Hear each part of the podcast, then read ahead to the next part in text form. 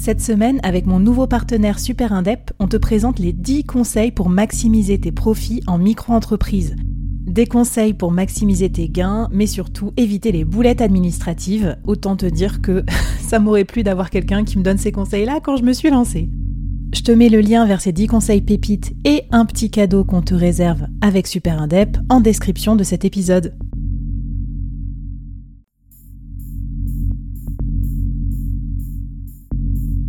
Entreprendre en solo, en toute liberté, sans employé et développer un business rentable, scalable et durable, c'est possible. Je suis Flavie Prévost, ex-dirigeante devenue solopreneur et créatrice du premier incubateur de solopreneurs en France. Avec ce podcast, j'ai voulu créer le board que j'aurais aimé avoir à mes côtés quand je me suis lancée en solo. Un board composé des meilleurs experts, disponible chaque semaine gratuitement à mon micro pour te donner des super conseils et te mettre au défi. L'épisode va commencer je te préviens, ça va vite. Alors n'oublie pas de t'abonner à la newsletter pour recevoir les bonus.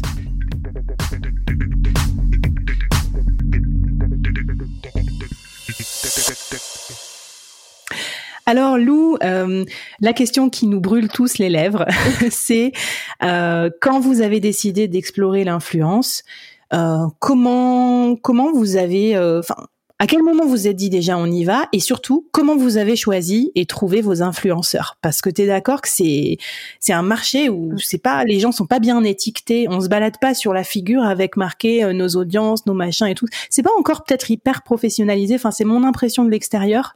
Raconte-moi un petit peu votre vécu là-dessus. Alors, je vais faire un peu de storytelling et puis vous raconter toute l'histoire depuis le début. Euh, ça faisait un moment que moi, je pensais à l'influence pour pour Abby.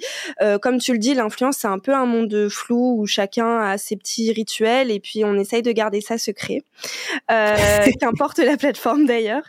Mais euh, Nicolas, notre CEO, a eu l'occasion de rencontrer Alix Vion et Mathieu Pimor de l'agence Linker. Et en fait, ça a commencé comme ça. Ils ont eu un discours commercial qui a été béton et on s'est dit euh, on y va, on teste. Donc on a euh, commencé euh, avec Linker sur deux ou trois sessions de campagne qui ont cartonné. Il n'y a pas d'autre mot. Et je pense à mhm. quelques profils comme Laurine Bémer ou Claire Perrier qui nous ont fait énormément de bien en termes de notoriété. Et puis, euh, il faut savoir que l'influence, ça reste euh, surtout sur LinkedIn. Euh, je pense qu'on est aux prémices et donc en termes mmh. de ROI, c'est des actions qui sont très peu mesurables, dans le sens où je suis pas capable là à l'heure actuelle de te dire, ok, Claire Perrier, elle a fait trois posts, ça m'a ramené X abonnés. Mmh. Ça, je ne suis pas capable de le faire.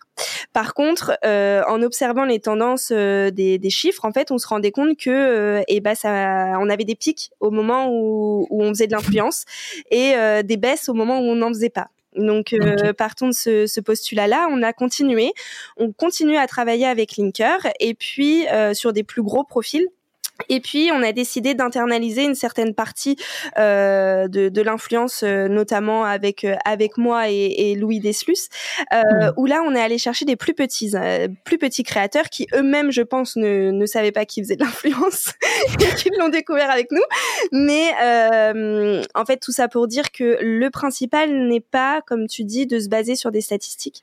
nous, ce qu'on a fait, c'est qu'on est allé un peu, bah, aller avec avec notre pioche regarder ce qu'ils faisaient au, fin fond de LinkedIn et trouver des profils intéressants dans leur manière de prendre la parole, dans leur mindset et surtout trouver des profils qui correspondaient à la vision qu'on avait euh, en interne chez Abi, c'est-à-dire une bande de jeunes entrepreneurs qui essayent d'aider les autres.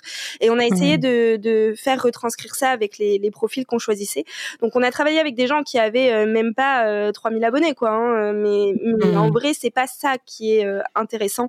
Ce qui est intéressant, c'est la répétition et, euh, et surtout la multiplication de ces petits créateurs euh, régulièrement sur la plateforme et euh, ajouter à ça des gros créateurs qui viennent un peu crédibiliser le message.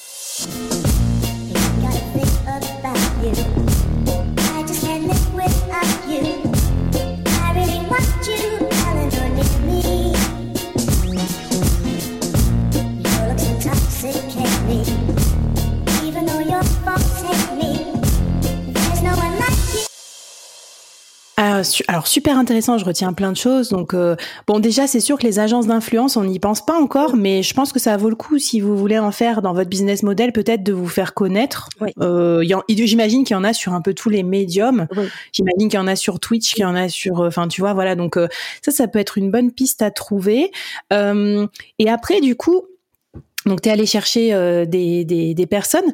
Est-ce que tu t'es fait démarcher aussi? Parce que comment ça se passe? Enfin, C'est toi qui vas les chercher et toi, les gens qui te sollicitent, comment comment ça se passe? Parce qu'imagine, tu vois, on peut aussi se dire, moi j'aime bien Abby, j'ai envie de bosser pour eux. Bon, bah peut-être des gens qui vont écouter ce podcast, qui bossent dans le freelancing, vont te contacter après Lou en disant, écoute, j'aimerais bien bosser pour vous. Qu'est-ce qu'il faut faire quand on est solopreneur et qu'on a envie de bosser avec un partenaire? Alors, euh, moi, ce que j'ai fait, c'est que au départ, je suis allée les chercher. Euh, hmm. Tout simplement, j'ai fait un Miro avec tous les sujets euh, potentiels euh, intéressants euh, qu'on pouvait trouver sur LinkedIn, donc de l'économie, de la com, de la mode, enfin peu importe.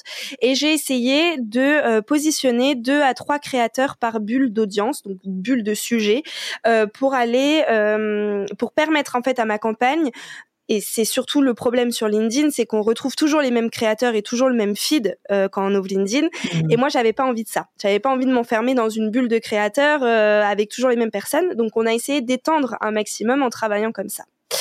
Euh, donc au début, c'est moi qui allais les chercher. Maintenant, euh, les, les, fruits de notre travail euh, commencent à, à porter puisque euh, c'est les créateurs qui viennent euh, nous voir.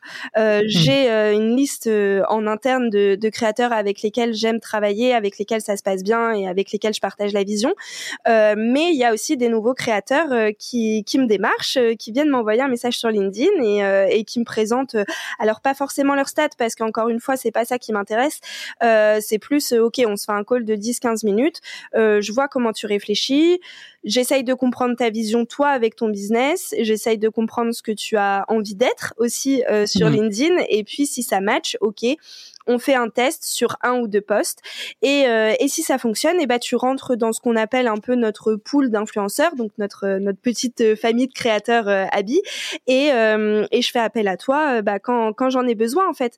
Et ce qui est hyper intéressant avec cette manière de travailler là, c'est que je peux adapter vraiment mes campagnes aux messages que j'ai envie de faire passer dans le sens où mmh. si demain j'ai envie d'aller chercher euh, que des freelances en com, et eh ben euh, j'ai ma liste de créateurs euh, qui vont parler à ces freelances là.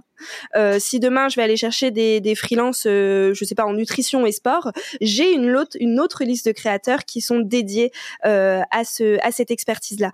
Donc en fait, ça m'assure quelque part euh, que le créateur avec lequel je travaille sur mes campagnes euh, touche la cible que j'ai envie de toucher.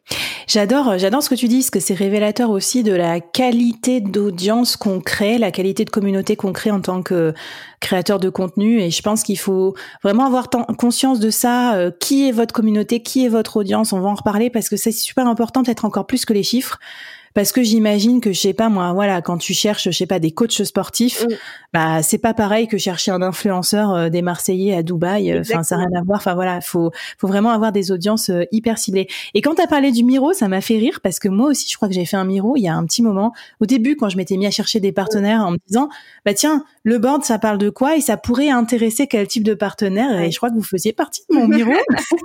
À l'époque donc c'est trop mignon. On avait chacun notre Miro de notre côté mais on ne savait pas encore que ça allait être le coup de foudre. je vous mettrai ce, ce, petit miro là dans dans la newsletter du board. Comme ça, c'est des petits tips que vous pouvez reprendre si vous aussi vous cherchez à créer des, des partenariats chouettes euh, pour votre solo business. Lou, est-ce que tu as un petit défi ou une petite action à nous donner pour euh, bah, pour nous aider à nous faire connaître peut-être des partenaires potentiels? Eh bien, allez leur envoyer un message. Vraiment, euh, lancez-vous. J'ai envie de vous dire, euh, vous vous risquez rien. Trouvez la CMO ou le CMO ou le responsable de com ou d'influence euh, du partenaire qui vous donne envie. Et puis, s'ils font déjà de l'influence LinkedIn, bah, il n'y aura pas grand-chose comme argument à, à avancer parce qu'ils sauront déjà que ça, ça peut fonctionner. Et puis, mmh. s'ils en font pas, et ben encore une fois, vous perdez rien à essayer. Et, et voilà. On commence l'année 2024 sur de bonnes bases. On essaye l'audace. Très bien, t'as raison. Et en plus, peut-être qu'on peut aussi commencer par des trucs euh, un peu plus euh, low profile pour commencer. Mais moi, j'ai souvent commencé des bonnes collaborations fructueuses par des choses gratuites aussi. Mmh. Euh, on se fait un épisode ensemble, ou on s'organise un live, ou on écrit un article ensemble de blog, par exemple. Exactement. Ça, c'est toujours sympa, je pense, pour mettre le pied dans la porte. Écoute, trop cool. eh bien, je te propose qu'on passe au nerf de la guerre. comment séduire les annonceurs, les partenaires, comment séduire les marques en tant qu'influenceur. Ça se passe dans l'épisode 3 avec Lou. On continue, c'est parti